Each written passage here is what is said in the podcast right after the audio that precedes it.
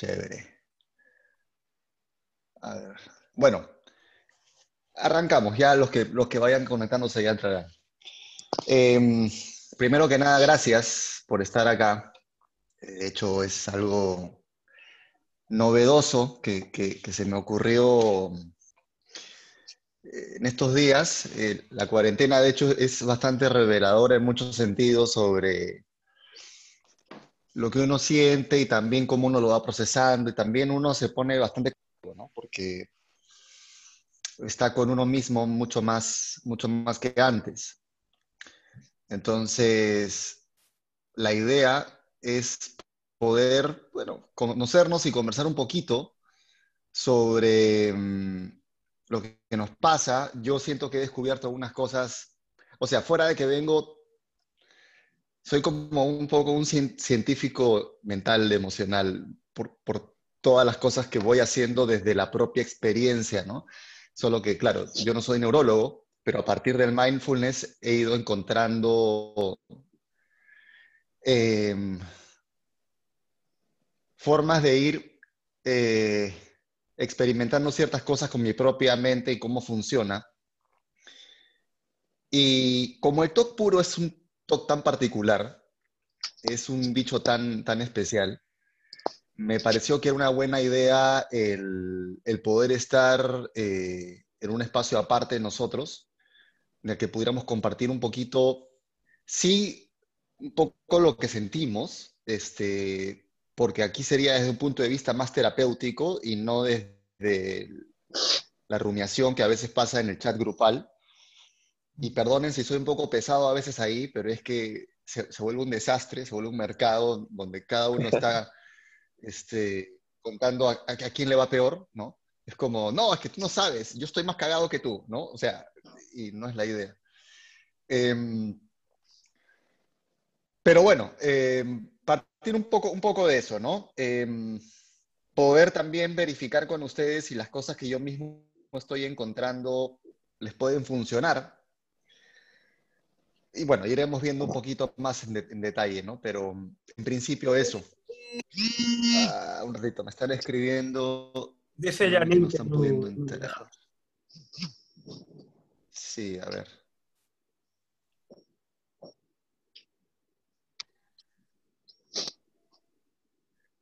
Es que ah, entra, pero no sé qué pasa. A ver.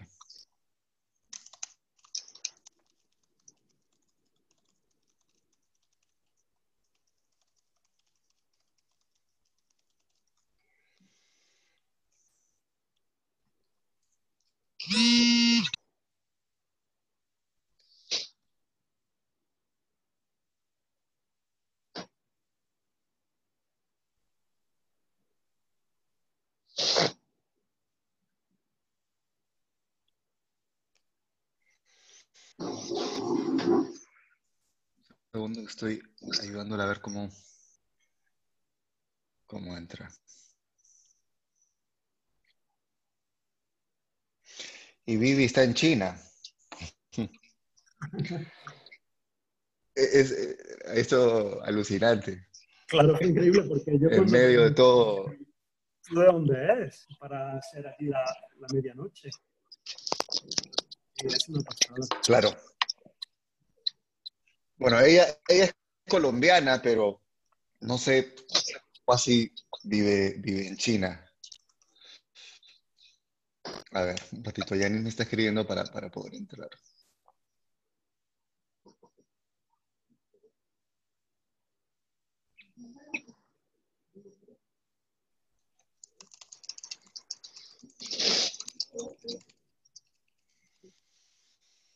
Bueno, eh, mientras entra, vamos avanzando igual un poquito. Entonces, la, idea partió un poco de eso. Eh, vengo leyendo un libro que se llama ¿Por qué el budismo es verdad? Y no, no, no desde un punto de vista eh, religioso o algo por el estilo, sino sobre, sobre cómo el mindfulness realmente afecta la percepción y, y, cómo incluso nosotros vivimos también en estados ilusorios sobre qué pensamos que es real y qué no. Y leyendo eso y experimentando un poquito, siento que he dado con algunas cosas que, quiero irles compartiendo.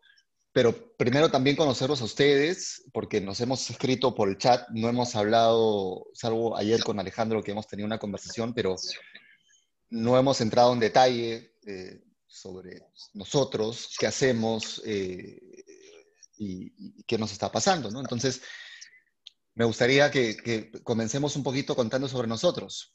Eh, y si quieren, empiezo, empiezo yo, ¿no? Este, hacerlo súper simple. Bueno, yo eh, soy de Lima, eh, Perú, tengo 41 años y eh, soy consciente de que tengo TOC hace tres, porque antes de eso, toda mi vida, lo que yo pensé que era era ansiedad, incluso con diagnóstico. Yo comencé yendo a psicoanálisis. Yo, a ver, de chiquito tenía obviamente ansiedad por diferentes razones, una de ellas la, la separación de mis padres, muchos miedos y mucha, mucha, mucha tensión, mucha inseguridad. Pero ya en la universidad es que vino una crisis fuerte de ansiedad, eh, con desrealización, despersonalización. Yo no entendía qué estaba pasando. Eso me llevó a terapia. Ah, te voy a mutear, eh, Agustín, porque hay un poquito de ruido ahí. Em, psicoanálisis, y la verdad es que no me fue útil, porque lo único que hacía era meterme en mi cabeza a escarbar sobre problemas, pero no estaba resolviendo nada. Eh, eventualmente transité mi adolescencia o, este, o el resto de, los 20 años así, hasta que, bueno, empecé a, emprender, empecé a hacer varias cosas, pero siempre me quedé con la idea de que era ansiedad, hasta que hace tres años me fui a México a, hacer unas, un me quedé un par de meses allá, empecé a hacer algunas audiciones como actor, y em, yo venía tomando fluoxetina. Y como dije, ok, pero si lo que yo tengo es ansiedad, ¿ya para qué la sigo tomando? Mejor la dejo de tomar, ¿no? Entonces lo la dejé de tomar y obviamente a la semana, dos semanas no pasó nada, pero al mes y medio toda la química de mi cuerpo se desarmó. Entonces comenzaron unas fobias inexplicables, unas sensaciones de incomodidad, unas como si la realidad me invadiera, las formas, con todo, una cosa de locos, yo no entendía qué carajo estaba pasando, ¿no? Finalmente tuve que ir de nuevo a, terapia, pero busqué un terapeuta distinto. Eh, eh, y eso a lo que llevó fue a tener un diagnóstico nuevo, era TOC. Entonces ahí empecé a atar caos y dije, ah, puta madre. Por eso es que yo eh, no sé, evitaba hacer esto, evitaba hacer lo otro, me iba de las reuniones con los amigos, o evitaba salir. O sea, entendí un montón de cosas que había hecho de, más chico, que habían marcado mi vida, que tenían sentido solo si es que entendía que era TOC. Entonces ahí comencé con, el trabajo, porque el tipo de terapia que yo hacía tenía mindfulness, además mi terapeuta tenía TOC, entonces fue como una mezcla de varias cosas que me sirvieron mucho. Pero siempre eh, me quedé a raíz de, esa recaída. Ah, un segundo.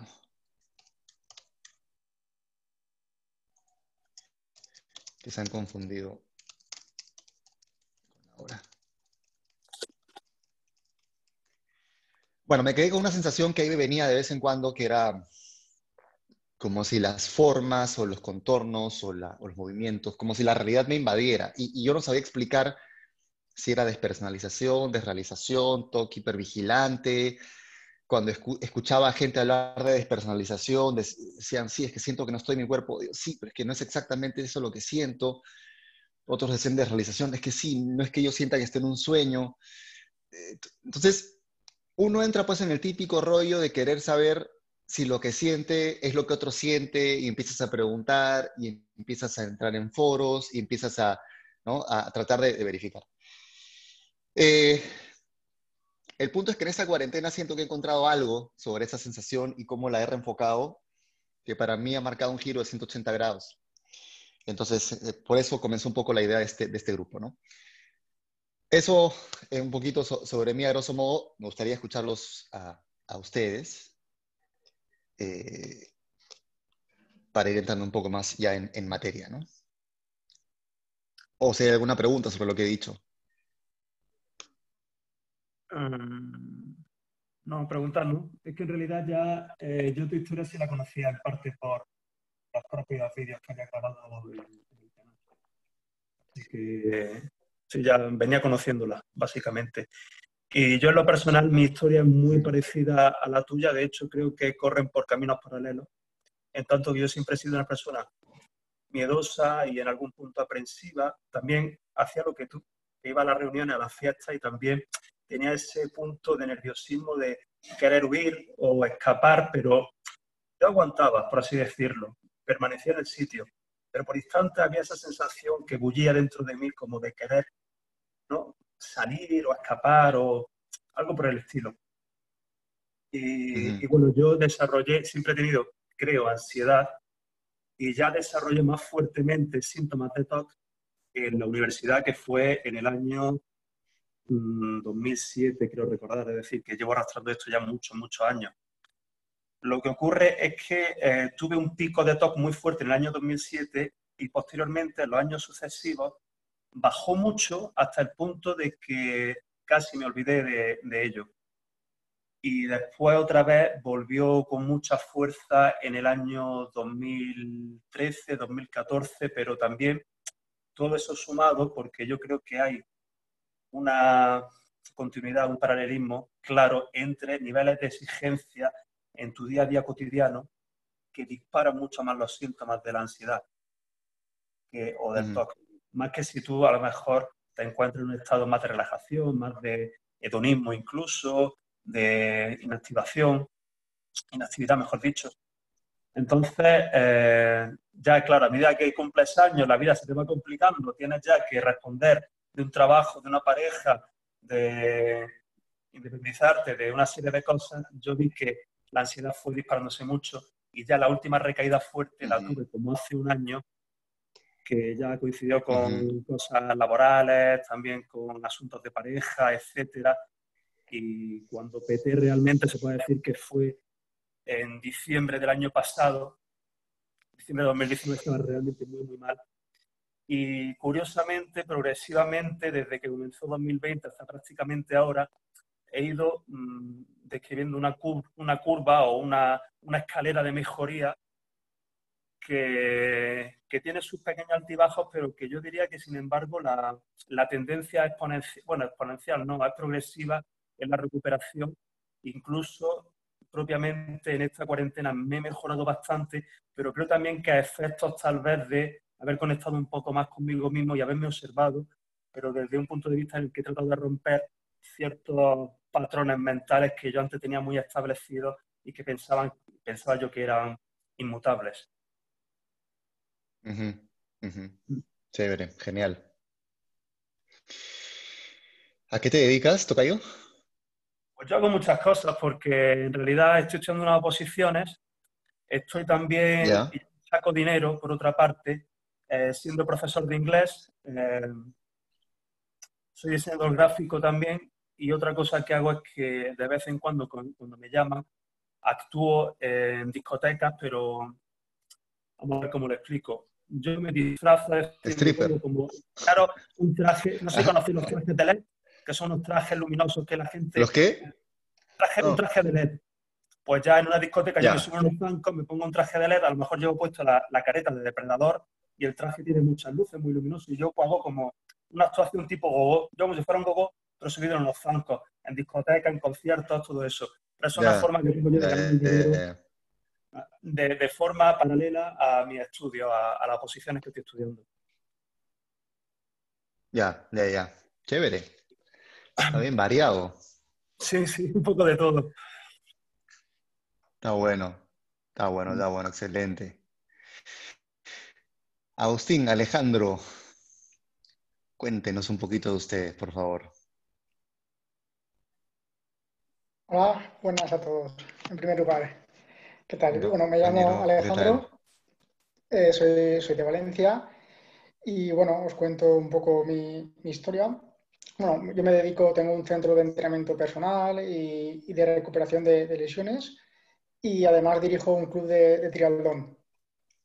Es decir, mi vida está muy ligada a, al deporte. Eh, bueno, en, os cuento también ahora pues el, proceso mío con, con el TOC. En 2009-2010 me lo, me lo, diagnosticaron. Tenía un poco la sensación de, pues, de, hacer cosas que no eran eh, gratas para mí, como pues dar un volantazo, salirme de la carretera y me asustaron. ¿no? Fui a pedir eh, ayuda terapéutica y me diagnosticaron el TOC. Eh, nada, con unos meses medicándome y, con terapia cognitivo-conductual, prácticamente dejé de tener síntomas, estuve 10 años, eh, pues sin, ningún, sin ninguna recaída. De vez en cuando, a lo mejor algún pensamiento muy fugaz, pero duraba apenas segundos. Es decir, mi vida ya encauzado 100% eh, con normalidad.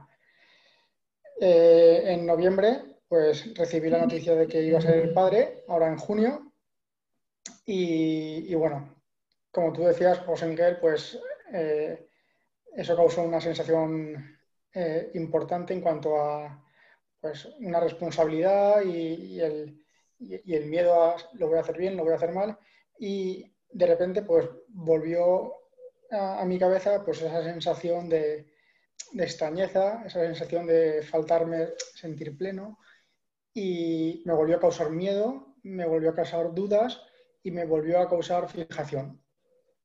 Eso al final se impregnó tanto en mi huella de identidad que desde noviembre hasta ahora pues prácticamente eh, he tenido esa sensación desde que me acuesto hasta que me levanto no me ha causado ansiedad porque realmente mis niveles de ansiedad son, son muy bajos. Si los numeramos del 1 al 10, podríamos situarnos en un 1, un 2, pero sí que es incómodo. Y es incómodo y es produce intranquilidad. ¿no? Es decir, siempre tener esa sensación impregnada dentro de ti.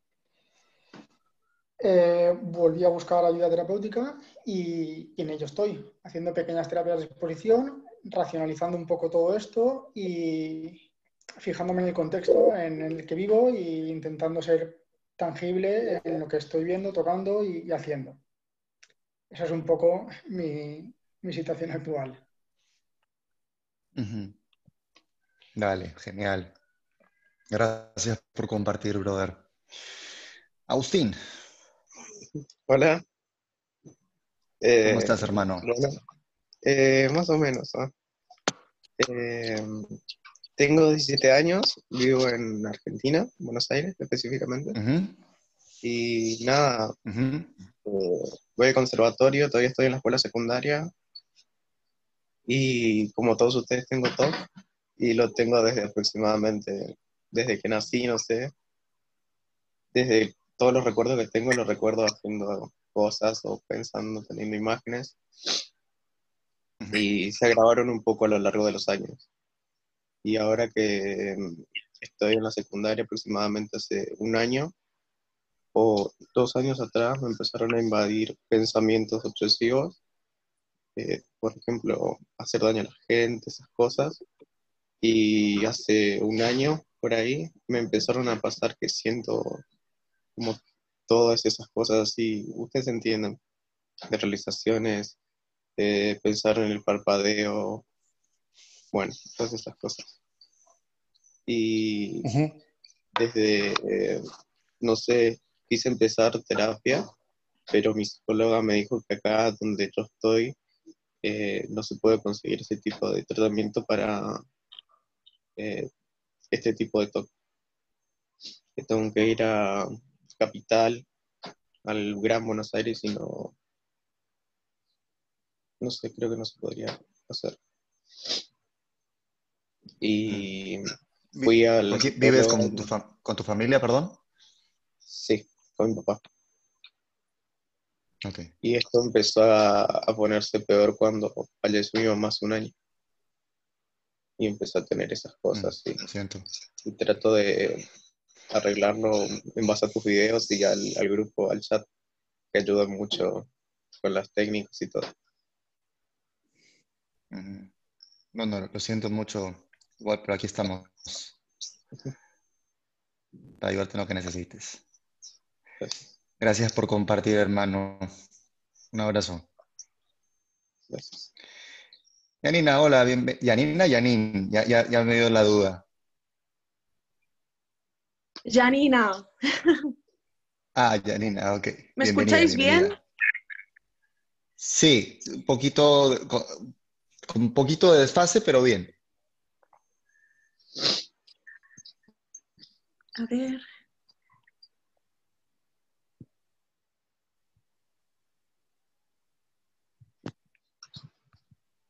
Sí, te escuchamos ahí. No os escucho, ¿sí? Bueno, os cuento un poquito eh, mi situación. Yo creo que he tenido TOC toda mi vida, pero realmente he sido consciente mm, hará cuatro o cinco meses. Yo a los 18 años experimenté mi primer ataque de ansiedad. Eh, la verdad es que me marcó mucho y desde el primer ataque he tenido muchos pensamientos sobre hipocondría, es decir, eh, quizá me pasaba alguna cosa en clase o estudiando o cuando iba a trabajar y ya era como, uff, tengo que ir al médico, tengo que ir al médico. Esto se acentuó eh, en el 2015, donde tuve una, bueno, podría decir mi primera recaída, pero no era consciente de ello. Y mm, sí que los doctores decían, no, es simplemente ansiedad, es ansiedad, es ansiedad, no es nada más. Pero bueno, hice un tratamiento, me dieron el citalopram y yo con fuerza de voluntad poquito a poco fui superándolo pero em, el año pasado falleció mi primo, bueno, se suicidó con 15 años porque le hicieron bullying en el colegio. Y mm, a partir de cómo murió él, que murió de una forma bastante traumática, em, me empezaron a venir muchísimas dudas sobre la realidad, existencia, em, sobre pensamientos míos. Y claro, yo obviamente no sabía nada de la de realización, y mm, yo pensaba que me estaba volviendo loca, que, que tenía algún problema mental y decidí ir al, al, psiquiatra. Fui a tres psiquiatras y al final todos coincidieron que tenía TOC.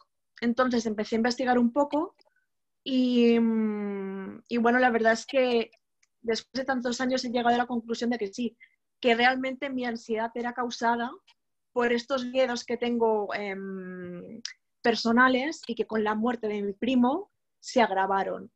Entonces, nada, ahora estoy con tratamiento, estoy tomando anafranil y tranquimacin, pero bueno, es una batalla un poquito eh, dura, no sé si llamarle batalla porque al final no es bueno luchar con uno mismo. Así que poquito a poco estoy intentando salir de esto y la verdad es que estar en el grupo me ayuda mucho, aunque otras veces cuando se habla de síntomas sí que es verdad que intento no mirar mucho porque si no, teniendo toques es, es fácil obsesionarse. Pero bueno, aquí estoy y bueno, estoy contenta de estar aquí con vosotros. Genial, gracias, gracias por compartir. Eh, bueno, creo que todos han tocado puntos importantes. Eh, de hecho, la idea es que esto sea una mesa redonda, pero creo que ahorita sí voy a tomar un poquito la, batuta para, eh, tal vez ordenar un poco algunas cosas, ¿no? Y creo que, hay que tener claridad sobre, sobre el hecho de que hay un factor que puede tener que ver con lo biológico y otro factor que puede tener que ver con lo ambiental.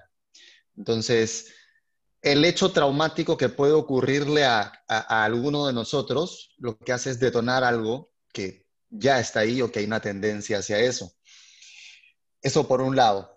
Eh, y creo que dentro de ese proceso es muy importante no caer en ningún tipo de sentimiento de culpa, pensando que uno pudo haber hecho algo diferente para no sentir lo que siente. Porque finalmente las emociones son información que nuestro organismo nos está dando. La ansiedad, el miedo son mecanismos de defensa, que lo que están buscando es sobrevivir. Sobrevivir, qué cosa nuestros genes, pasar de una generación a otra. Y básicamente es eso lo que hemos hecho es evolucionar. Y la realidad es que los, los animales más alerta son los que más sobrevivían. Es normal salir, eso lo decía la vez pasada mi, terapeuta en una transmisión que hizo por Facebook Live, decía, eh, hay mucha gente que está diciendo en esta cuarentena que no hay que tener miedo. Es que sí, hay que tener miedo. porque el miedo finalmente te pone alerta y el miedo tiene que ver con un instinto de supervivencia, tiene que ver con que estés más atento al ambiente. Cuando vivíamos en tribus de 50 personas y salíamos de la caverna, había que tener miedo porque si, si no estabas alerta, podían matarte, podía venir un animal, podía venir algo. Entonces, primero es importante dejar de hacer un juicio sobre el miedo, sobre la ansiedad y entender que es un mecanismo que está ahí para hacernos sobrevivir. Ahora, una cosa es entender esto racionalmente, que es lo que tendemos a hacer, a repetirnos cosas, y otra cosa es asimilarlo corporal y emocionalmente, que ahí está la diferencia. Solo cuando lo asimilas corporal y emocionalmente es cuando tu vida empieza a dar un cambio. Porque cuando solo queda a nivel racional es el típico caso en que uno tiene ansiedad y dice, ay, pero no debería tener miedo, no debería tener miedo. Te repites algo, pero no está pasando nada, porque el animal, el cerebro reptil, el, el cerebelo, no entiende ese lenguaje verbal, porque el lenguaje verbal viene del neocórtex, que es de lo último que evolucionó. El libro que estoy leyendo de por, qué el budismo es verdad incluso lo llama una prótesis cognitiva. O sea, es una forma de poder justificar decisiones a través del lenguaje, cuando en el fondo tus decisiones vienen por algo mucho más instintivo. Entonces, em, digo esto porque eh, es muy común también cuando hago los videos sobre, sobre aceptación y sobre todo esto que mucha gente me diga, pero yo acepto, ¿qué entiendes por aceptar? No, me digo que sí, pues tengo esto, ya esto no es aceptación. Que te lo digas no es aceptación. Aceptación es que emocionalmente estés abierto realmente a que eso es. O sea, aceptación es, saber que tengo un vaso, no es repetírmelo, lo tengo y, y dejo de pelearme con que el vaso está en mi mano. Simplemente sé que está ahí. Y puedes aceptar verbalmente, puedes aceptar em, físicamente, pero la más importante es aceptar emocionalmente. Y por lo general cuando no aceptas emocionalmente es cuando más tensión hay y más estrés hay. Ahora, em, yo venía leyendo unos libros en, las últimas semanas. hay uno que se llama em, eh, El Quantum y el Loto, La Quantum and the Lotus en inglés, que es un libro escrito por un eh, científico y un monje budista, donde los dos empiezan a hablar de cuáles son los puntos en común entre la física cuántica y el budismo, los descubrimientos de la física cuántica actual han ido corroborando cosas que el budismo ya sabía en base a la meditación, sobre el tiempo, el espacio, eh, la, la vacuidad en las cosas, la interdependencia de los fenómenos. Re interesante. Y uno de los puntos más importantes del budismo en ese sentido es el concepto de vacuidad. Y la vacuidad, que viene de vacío, no significa que la realidad no exista. Significa que finalmente el contenido emocional o de significado que le damos a las cosas siempre depende del sujeto que está observando. Porque si es que las cosas tuvieran una esencia, todos deberíamos ver lo mismo siempre, independientemente de la situación. O sea, si la esencia de ser vaso estuviera en el vaso, todos deberían saber para qué hacerlo. Todos deberían sentir lo mismo, solo con verlo. Si la esencia de una persona fuera ser buena, todos deberían sentirse, o a todos debería caerles bien esa persona independientemente del contexto. Y sabemos que eso no pasa. Sabemos que en la realidad cada persona tiene una precisión diferente. Y eh, particularmente en este último libro ya, en el, ¿Por qué el budismo es verdad?, llegó, llegamos a una parte que para mí fue bastante interesante porque hablaba de em, que el pensamiento está ligado al sentimiento muchas veces de forma ya de forma inconsciente, es decir, reconocemos cosas no solo por lo que pensamos que son, sino por lo que sentimos hacia esas cosas. Y en eso está incluido el cómo entendemos la realidad, el cómo entendemos la percepción, el cómo entendemos el cuerpo, el cómo entendemos los sentidos. Y ponían un ejemplo bien interesante. Decían, eh, hace unos años en una subasta un tipo pagó 41 mil dólares por una cinta métrica de John Kennedy. ¿Por qué? Porque para él esa cinta métrica tenía una especie de esencia presidencial, tenía esa, esa cualidad de haber sido de John Kennedy. Entonces tenía toda una carga emocional por parte de, esa persona. Ahora, ¿qué hubiera pasado si le hubieran dicho a ese señor, señor, nos hemos confundido, esta es del fontanero, la de Kennedy la tenemos en realidad guardada? Esa persona inmediatamente hubiera trasladado toda su carga emocional y la hubiera quitado de la cosa y hubiera pasado a la otra.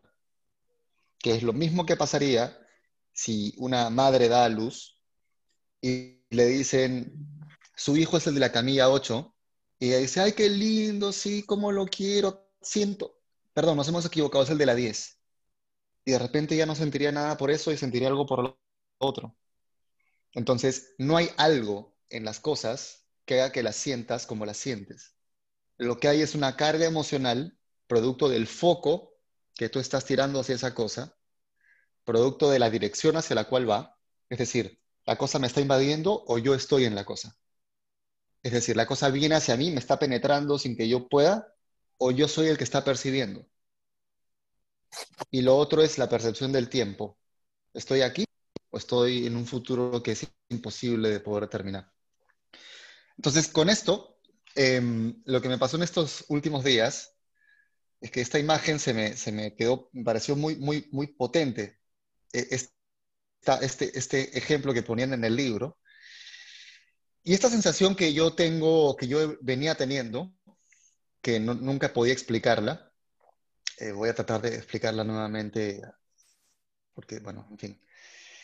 Lo que a mí me pasaba constantemente era que creo que fue producto también de un momento traumático. Eh, cuando tuve la recaída fuerte en, la ansiedad, yo empezaba a sentir que mm, la realidad me invadía, como si el hecho mismo de tener sentidos me fuera doloroso, como una especie de fibromialgia sensorial, le decía yo.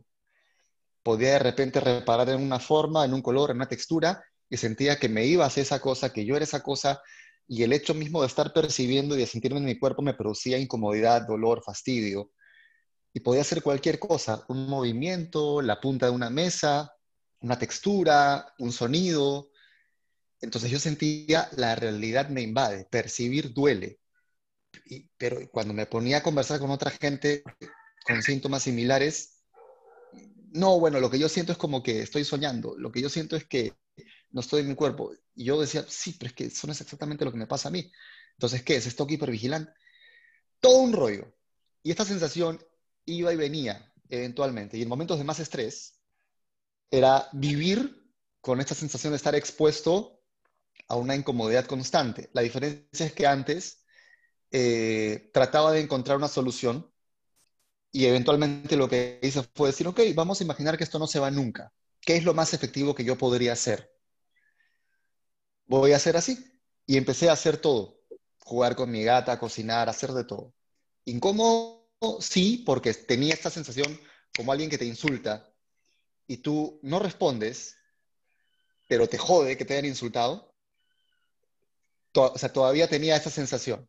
O sea, no respondía, antes respondía, pero me jodía sentir que había aparecido. Y sorry si lo hago un poco largo, pero quiero que entiendan un poco a dónde voy con, este tema, em, porque ayer justo lo hablaba también con Alejandro, y acá viene, viene la situación. Em, quiero pedirles que eh, la mano que tengan libre la pongan en alguna superficie. Puede ser, no sé, la pierna, el estómago, una madera, algo. ¿Ok?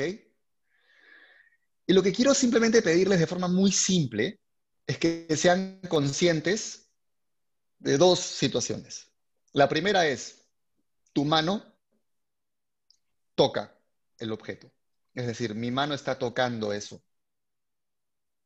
Y no quiero que lo racionalicen, quiero que simplemente sean conscientes de, es mi mano la que está tocando eso.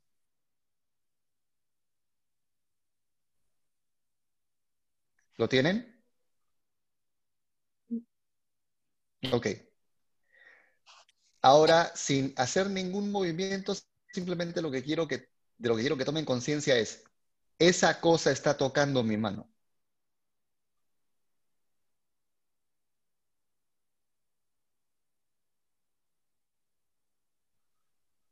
Hay un cambio en el foco, aunque no hay un cambio en el movimiento. ¿Me dejo entender? ¿Se entiende? Sí. O sea, la acción física es la misma, pero ya no soy yo el que está yendo hacia las cosas, sino es la cosa la que me está invadiendo a mí. Ese giro es el que para mí marcó el quiebre en esta cuarentena respecto de las sensaciones que estaba teniendo. La forma en que yo me estaba relacionando con las cosas era, me están viniendo. Y lo que empecé a trabajar diferente es, yo estoy en mi cuerpo, cualquier cosa que sienta la siento en el cuerpo porque no la puedo sentir en otra parte. Y si siento que estoy fuera, es justamente porque no estoy enfocado en mi cuerpo. Si estoy evaluando la consistencia de lo que está fuera, es porque no estoy en mi cuerpo. No estoy enfocado en dónde siento lo que siento. Entonces me di cuenta de que lo que me estaba pasando era que yo evaluaba la punta, cómo se siente esa punta y por qué sentí eso. A ver, voy a verla. Entonces, claro, yo le atribuía esencialidad a la cosa. ¿Qué es lo que esa cosa me produce? Cuando que percibiera yo dentro de mi cuerpo y lo que percibía no estaba allá, estaba en el pecho o en la cabeza. Entonces, empecé a probar eso con todo. Ah, ok, la textura, el color, la forma y todo lo que me producía ansiedad o miedo, yo me salía antes de eso para evaluar la cosa y ver qué me estaba produciendo. Entonces, claro, lo que estaba pasando es que en mi cabeza lo que estaba haciendo era dar el mensaje de eso es real, eso tiene esencia, eso produce algo y yo simplemente lo estoy recibiendo. Cuando en realidad yo soy un sujeto que percibe y todo lo que percibo lo siento en el cuerpo. Y lo que estoy sintiendo son simplemente sensaciones que se traducen en esto. Entonces dije, ok, veo eso, siento incomodidad, ok, pero me olvido de eso. ¿Dónde lo siento? En el pecho, ok. Entonces yo tengo una sensación en el pecho. No es que esa cosa tiene algo que me está haciendo. De repente, cosa y tiene esta cualidad, ¿Dónde lo siento? Ah, en los ojos, en la vista. Siento que esto se, tensa. Ok, yo lo siento ahí. Ese cambio de foco, de una forma que no les puedo poner en palabras, empezó a quitar la carga energética, todo lo que estaba, entre comillas, jodiéndome, fastidiándome, incomodándome. Al punto de que no siento ningún tipo de incomodidad. Y sí pueden haber sensaciones o ideas que aparecen, pero para mí lo más jodido y traumático de toda esta sensación de, irrealidad o de dolor era no saber qué estaba pasando exactamente. Y es porque en el fondo lo que estaba haciendo era, era tratar de buscar la respuesta tanteando lo de afuera, en lugar de volver a quién es el que está percibiendo. ¿Me, dejo entender? Pues, no sé si suena un poco abstracto, pero... Eh, José, mira, perdona, te voy a interrumpir porque me, queda solamente, es que no he puesto a cargar el teléfono, me queda un 2% de batería. Tranquilo, tranquilo. sí, ahora me tendré que poner, a, me saldré la sesión y lo pondré a cargar. Te quería decir únicamente que yo en esta cuarentena he experimentado exactamente lo mismo que tú. He llegado a unas conclusiones muy similares a las tuyas.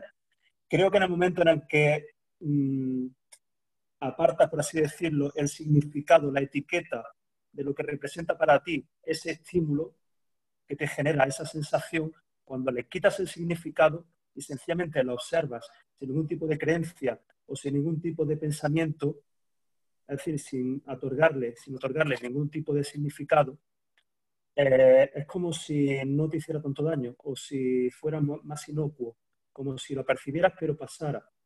Cuando, sin embargo, mm le, le, colocas un tipo de significado, una etiqueta, unas consecuencias en las cuales va a, derivar posteriormente que te va a provocar esto, que si esto no lo arreglo me va eh, en el desempeño en mi trabajo, en algún, tipo de faceta de mi vida, me va a desequilibrar, me va a provocar un, un prejuicio, lo que sea. Cuando todo eso lo quitas, eh, por así decirlo, el, el, pensamiento, el pensamiento entra y sale, entra y sale, pero como entran y salen un millón de pensamientos, que forman parte de tu realidad completo. Es decir, queda en el mismo plano de no interacción que todos los demás estímulos. Y yo al menos lo... De hecho, había hecho una, anotación aquí. Eh, he puesto el afán de resolver. Le está diciendo a nuestra mente a nivel subconsciente que algo no anda bien. Y eso es el germen de la rumiación, el hecho de tener, albergar esa misma sensación de, uff, algo no va bien, pero porque tú ya has otorgado un significado a ese estímulo que está entrando en tu conciencia. No sé si creo que va un poco en la línea de lo que tú has tratado de explicar. Al menos yo me identifico sí, con sí. Sí, sí, sí, sí, eh, porque finalmente la realidad no es real. O sea, la realidad, si tú lo, lo ves incluso desde un punto de vista cuántico, la realidad es 99.99% vacía. Entonces, que la percibas como si fuera un sueño no es tan descabellado en el fondo. Lo que mm. está mostrando es que realmente no hay una esencia en las cosas, pero estás tratando de cargarle una prueba de que te muestre que es real, que lo único que haces es terminar de estresarte tú y volverla más irreal. Cuando lo que a lo que tienes que volver es a, ti, al cuerpo. Entonces, hay una diferencia entre observar el cuerpo, perdón. Lo que quería decir es como si lanzase de forma consciente un foco de proyección hacia esa cosa y tú te enganchar a ella, más que esa cosa se engancha a ti. Exacto. Hay una diferencia entre observar el cuerpo y evaluar la cosa. Y el problema es que lo que produce estrés es que evalúo la cosa, evalúo consistencia, evalúo si, cómo funciona, por qué la percibo. Cuando evaluar ya implica un juicio. Si observas el cuerpo, estás yendo a lo que está bajo tu control de alguna manera. Porque incluso si observo la cosa, la cosa es cosa y finalmente no tiene ninguna consistencia. Hay algo, pero puede ser completamente variable la carga emocional para cada uno. Entonces, dejé de evaluar la cosa y empecé a observar el cuerpo.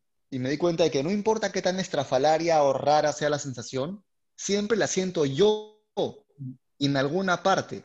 Y aunque no pueda decirte que sea algo tan simple como decir me duele el codo, por último te digo, siento algo en la cabeza o siento algo aquí, en la frente, porque en alguna parte estoy percibiendo la incomodidad.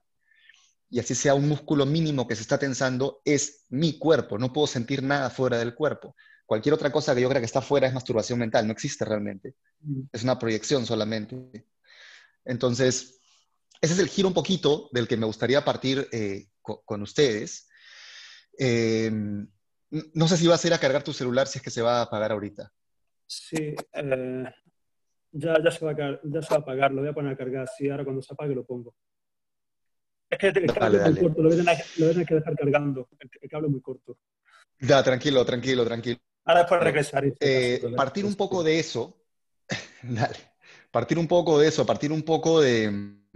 Ok, lo que vaya pasando en el día a día, vamos a partir de algo simple, que es estoy tratando de evaluar la consistencia de eso o sea, ¿qué pasa si dejo de lado eso y dejo de lado el cómo se siente y por qué se siente cómo se siente y por qué se ve cómo se ve?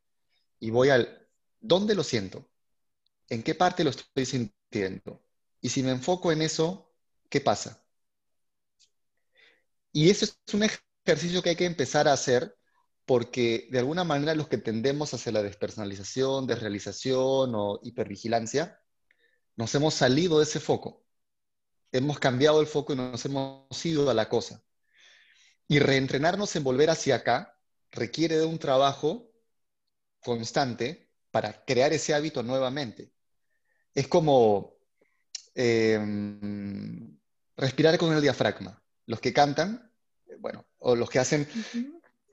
Antes de lo he hecho y, y, hace muchos años no respiraba con el diafragma, respiraba con el estómago o los pulmones, ¿no? hasta que llevé clases de canto y empecé a ser consciente de la respiración con el diafragma. Hoy en día no lo tengo ni que pensar, pero siempre estoy respirando con el diafragma. Pero al principio tenía que ser consciente de si lo estaba haciendo o no. Yo siento que esto que nos está pasando es igual. Es que hemos perdido, es que nos hemos acostumbrado a respirar de cierta manera y tenemos que ser conscientes de que tenemos que ir hacia el diafragma. Y así nos vayamos un millón de veces, volvemos un millón de veces y veamos qué pasa. Porque siento que hay un problema de foco. Es decir, en, el espacio no estoy en mí, estoy en la cosa. En tiempo no estoy tampoco en presente, estoy como en futuro. ¿Qué va a pasar? ¿A dónde me llevará? ¿Y por qué no era? Volvamos a la, aquí. Entonces el ejercicio que me gustaría ir probando y que lo vayamos comentando es, cualquier cosa que sienta voy a tratar de encontrar en qué parte del cuerpo está y voy a volver al cuerpo y voy a enfocarme en la sensación. Aún si es muy tenue, aún si no puedo explicarla muy bien, pero en lugar de irme a hacer paja mental sobre qué está pasando con la cosa afuera, voy a ir a mí. Y vayamos comentando y compartiendo eso en estos días. ¿Sale? Perfecto. Yo, yo tengo una pregunta. Si fuera realmente al revés, es decir, yo, por ejemplo, el foco es en mí. O sea, no me centro más, tanto en quizá el exterior, sino más en, en las sensaciones que yo experimento hasta llegar al punto de pensar de si es real o no. Es decir, es un poco absurdo llegar al, al, pensamiento de si es real o no porque eso es real. Pero es decir, mi foco realmente es centrarme en mí misma. O sea, es decir, me tengo, tengo una hipervigilancia excesiva, quizá. Entonces, yo no sé si en este caso el hecho de, centrarme mucho en las sensaciones, de sentir, por ejemplo, el tacto de, mm, de unas sábanas o cualquier cosa me podría perjudicar en ese caso. No sé si me he explicado bien. Hay una diferencia. Sí, sí, te, te explicas perfectamente. Es que hay una diferencia. Es que vas a sentir en ti, pero hay una diferencia entre sentir que te está invadiendo la sensación versus sentir que tú estás percibiéndola. Y ese es el giro que quiero pedirte que intentes. Me parece, por lo que cuentas, porque yo también lo he pasado así, es que la forma en que te relacionas con lo que sientes es me invade y no puedo hacer nada. En lugar de ser yo lo siento en alguna parte. Lo primero te hace sentir en descontrol y, sentir, en, mi caso, hasta incluso era como, si los pensamientos tuvieran volumen, textura, forma y sintiera como, como si caminara encima de arena y todo fuera como incómodo. Pero finalmente soy yo el que está sintiendo. Entonces, por eso era el ejemplo de quién toca a quién. En, los dos casos, estás tocando lo mismo. Te estás enfocando en, en, en el momento de tocar. Pero hay una diferencia entre me viene versus yo estoy. Entonces, quiero que empecemos a partir del yo estoy.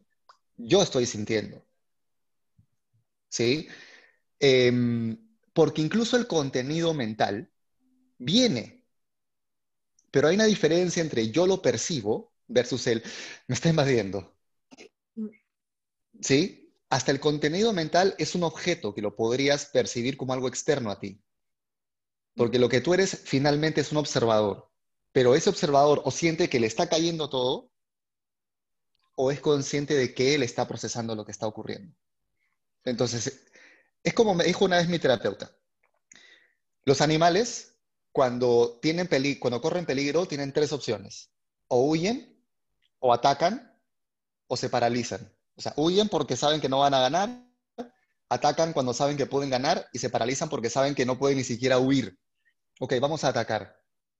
Lo que normalmente hemos estado haciendo es paralizarnos.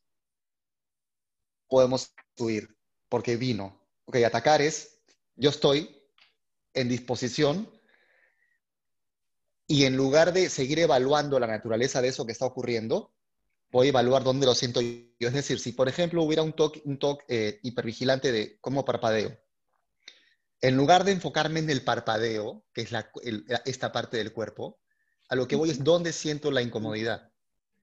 Una cosa es hacia dónde me estoy expandiendo en mi conciencia, que es el párpado, y otra cosa es dónde supuestamente siento el fastidio me voy a dar cuenta de que no lo siento acá, lo siento como por acá. Y esta es finalmente la parte en la que me tengo que enfocar. ¿Me dejo entender? Sí, sí, sí. Sí. en todo caso, probar, y lo iríamos comentando, porque esto es experimentación eh, budista, cuántica, sensorimotora y demás. Entonces, empezar a probar un poquito eso, ¿no? Y, e irlo comentando nosotros. Y ya. Y mi gata ya quiere salir de la cocina. Eso, eso, eso sería básicamente, chicos. Este, un día a la vez, como siempre. Pero sobre todo que vayamos compartiendo y comentando. De hecho, iremos haciendo ejercicios de mindfulness y más cosas. Pero bueno, preguntas, comentarios. ¿Se entendió, Janina? Porque sí, entiendo tu punto. Sí, sí, sí, lo entiendo, lo entiendo. Yo también em, noto que he mejorado em, aplicando también el poder que tienen las palabras. Es decir, em, realmente todos son pensamientos y los pensamientos, ¿cómo se crean? Mediante un código. ¿Y cuál es el código? La lengua con la que tú estás hablando. Entonces, yo en el caso de los pensamientos intrusivos es cuando me daba miedo hacer daño a alguien, añadía un no delante. no hago daño a nadie. Y simplemente de forma inconsciente, añadiendo el no, hizo que esos pensamientos intrusivos em, se fueran alejando. Es decir, cada vez he tenido menos. Lo que tengo es la despersonalización, que eso es mm, la base de, mi problema, pero mm, encontré el punto de saber controlarlos de alguna manera, porque a veces es muy complicado, es decir, los pensamientos van y vienen y a veces cuando piensas más en algo em, es como el efecto camello que le dicen, intenta no pensar en un camello y inconscientemente te viene la imagen del camello. Entonces yo es lo que hacía con, con el poder de la palabra, aplicaba un no delante y así mm, paulatinamente se fue desvaneciendo. Claro. Ahora, igual el, no, el cerebro no lo, procesa, o sea, digamos, podrías terminar volviendo una compulsión mm. de alguna manera, ¿no? Como una especie de conjuro para que se fuera la, sensación. Mm. Em, porque incluso cuando te dicen... complejo. Sí, sí, sí, sí, sí. Pero no, bueno, chévere. O sea, igual acá se trata de que podamos aportar todo lo que nos ha ido funcionando y, sirviendo, porque esencialmente todos estamos cableados igual. Hay diferencias, pero la estructura base es la misma.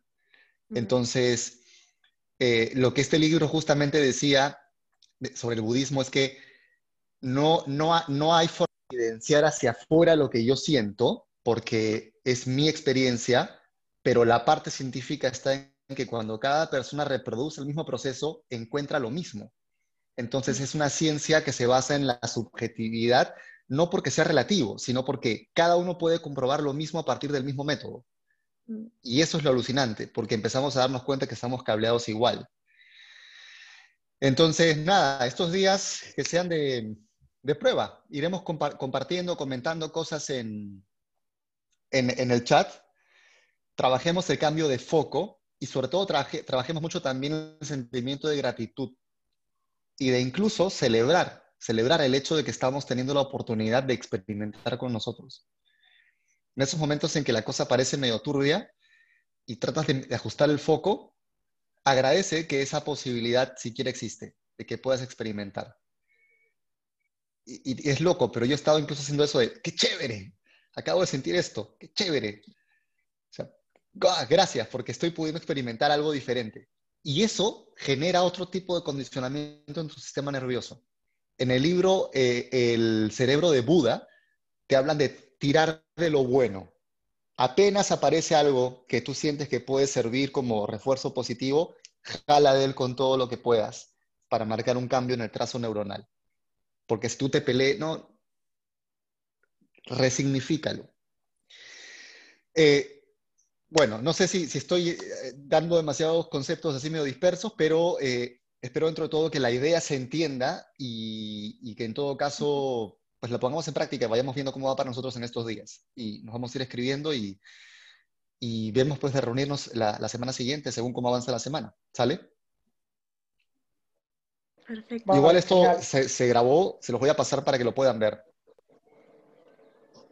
¿Ok? yo, me siento un poco Bueno, chicos, por mi parte eso es todo. Es un poco el mismo... Ah, perdón, dale, dale. No, dale, dale. No, digo, digo, que me, siento muy identificado con, con Janina porque es un poco lo que a mí también, lo que también me, pasa, ¿no? Esa sensación de falta de, de plenitud, de, de, de, percibirme a mí mismo 100%, falta de conciencia es, similar. Entonces, bueno, intentando eh, fijarme que soy yo el que percibe más que lo que percibo, pues vamos a ver si, veo diferencias. Sí, y, saber que no es una cuestión racional, ¿no? Es una cuestión de, corporalmente abrirte a la, sensación em, y de práctica. No es de un momento a otro. Pero, bueno, en fin, se, se, puede. Y por eso usaba el ejemplo de alguien que te insulta. Una instancia es cuando alguien te insulta y estás acostumbrado a siempre responder. Siempre respondes, siempre respondes. Ok, esa es una instancia. La segunda es no respondes, pero te sigue jodiendo. Y, ese es el punto en el que a veces nos encontramos. no respondo, pero me sigue jodiendo porque en el fondo sigo sintiendo que vino a mí y no soy yo el que está procesando. Pero ¿qué pasa si elimino el sonido? Digo, ok, es sonido. ¿Ese sonido en qué parte de mi cuerpo está produciendo malestar? Ah, el pecho, porque siento que, y lo quiero agarrar a patadas. Entonces me voy a enfocar en el pecho, no en el sonido que acaba de venir. Ese, es el punto al que, al que voy. Entonces, lo que tú, Yanina, comentabas hace un rato es, claro, pero es que yo ya me enfoco, te enfocas en que ha venido el sonido a ti, o te enfocas en, el en, lo jodido que es sentir el sonido, pero no sé si te estás enfocando en en qué parte de tu cuerpo específicamente está fastidiándote. O sea, olvidémonos de la carga emocional del sonido y pensemos en qué parte de mi cuerpo está. Porque a lo mejor dices, no, obviamente está en mis, oídos. No, no. Por tus oídos entró información, pero en alguna parte se ha convertido en algo con significado. Y en alguna parte está produciendo esa sensación de fastidio. Eso es a, lo que hay que empezar a ir y ver qué tal. ¿Sí? Sí. Genial. Tocayo, ¿estás muteado? ¿Ahora? Sí. Sí, nada, quería decir que yo he, a ver, eh, he comprendido que en muchas ocasiones cuando entra un pensamiento que no nos gusta, inmediatamente nosotros nos vamos a la cabeza porque estamos tratando de procesar de forma que, bueno, los tres mecanismos que son oída, eh, como es fight, flight o freeze, es que no sé decirlo ni siquiera en español. Total, que lo que hacemos es que tratamos, si somos personas mentales, que en muchas ocasiones la gente que sufrimos TOC tenemos esa tendencia, solemos irnos a la mente para tratar de procesar algún tipo de información que nos permita contrarrestar ese pensamiento. Y yo creo que ahí está principalmente el problema, en el hecho de que saltamos directamente a la mente en vez de, como dices tú, sentirlo en el cuerpo y dejarlo pasar como estamos dejando pasar constantemente miles de pensamientos y miles de percepciones que rodean nuestro entorno, que completan nuestra realidad. Pero nosotros nos enfocamos únicamente en engancharnos a uno concretamente. Y si tratamos un pensamiento como tratamos tal cual diferencia que tratamos todos los demás, entonces ese no tiene por qué ser diferente al resto. Tal cual, tal cual. Em, hay un libro que, voy a empezar a leer cuando termine este del budismo que se llama eh, The Body Keeps the Score. El, el, cuerpo mantiene el puntaje o el cuerpo lleva la cuenta, algo así. Y es de un psiquiatra que se llama Bessel van der Kolk, que ha hecho un montón de, investigación sobre trauma y cómo se libera a través del cuerpo. Incluso situaciones como veteranos de guerra, que olores o, una fecha o algo súper trivial les podía generar todo un cuadro de estrés postraumático y cómo eso se podía liberar a partir del trabajo en el cuerpo y de volver al foco en el cuerpo. Este es un libro muy interesante también que, bueno, que lo voy a arrancar. Y es lo mismo que Eckhart Tolle dice en El Poder de la Hora. Eckhart Tolle habla siempre de volver al cuerpo, de que no te vayas, sino que vuelvas al cuerpo, al presente, al aquí y al ahora, que es lo único que hay. Y, un poco la, diferencia, no sé si han visto eh, el método de Wim Hof, que es este brother que se, que se, que se mete en agua fría, ¿no? Sí. Ok, yo he empezado a hacer ya hace unos meses las duchas frías y, un poco a lo que voy con todo esto es que hay una diferencia entre tú ponerte bajo el agua fría y decir, ahí viene, versus decir, ok, yo estoy. Es como cuando vas a saltar al agua, a la piscina, y sabes que está un poco fría, y, una cosa es cuando saltas y es, uy, a ver, ojalá, y otra cosa es cuando dices, ok, yo estoy, lo siento. Entonces, sí es tu cuerpo igual, pero la diferencia es que no te están violando, sino que tú estás entrando. Sí. Esa es la diferencia Leí en una ocasión que hay algunos maestros espirituales tan ascendidos, tan elevados, que contaba uno la, anécdota de que iba al dentista y cuando le querían inyectar la, ¿cómo se dice? La anestesia para poder... La anestesia. Localmente y tal, para hacerle cualquier tipo de un implante o extracción de, de una pieza dental o lo que fuera, él decía que no le pusieran anestesia, que él lo soportaba. Incluso dice la gente que sorprendía porque él estaba sonriendo mientras le estaban operando la boca cuando es una cosa, un dolor prácticamente indescriptible, pero sin embargo, él se había desligado, por así decirlo, de ese concepto, de esa idea limitante de que esa sensación que tenía era dolor. Cuando le quitó el significado de dolor, pues sencillamente era una sensación, nada más. Claro. Claro. Hay un libro también que se llama La alegría de, vivir, que lo tengo en PDF, se los puedo pasar. Trata de un monje budista eh, tibetano, hijo de un gran meditador, que empezó a tener ataques de pánico en el Tíbet. Y él decía, puta, pero ¿qué está pasando? O sea, él no entendía por qué le ocurría eso. Y el brother tiene un canal de YouTube y es súper chévere, porque él, eh, cuenta sus experiencias en el monasterio y cómo de repente sentía ansiedad em, y cómo empezó a meditar en el miedo, en la realización, en la incomodidad. Y él habla del caso de su padre, que una vez lo iban a operar y el anestesista se confundió, no sé qué, pero no le llegó a poner y el tipo no dijo nada. Y simplemente dijo, ok, vamos a sentir. Y, lo operaron y después dijo, sí, bueno, en verdad no me la pusieron, pero era como la, la, información es esta, pero la interpretación o el significado que yo le doy es este, ¿no? Entonces voy a observar. Son cosas que obviamente no estamos en ese nivel, ninguno de los que estamos aquí, pero por lo menos sabemos que ese tipo de cosas son, son posibles, ¿no? Mm. Entonces, este, nada, bueno, creo que hay mucho, mucho pan por rebanar. Tenemos ahí trabajo por hacer. Em, buena semana entonces. Igual. Igualmente. Sí, un abrazo y les, paso ahí el, libro ahora. Perfecto. ¿Ok? Luego, adiós. Un abrazo, chicos. Que vaya bien. Nos vemos.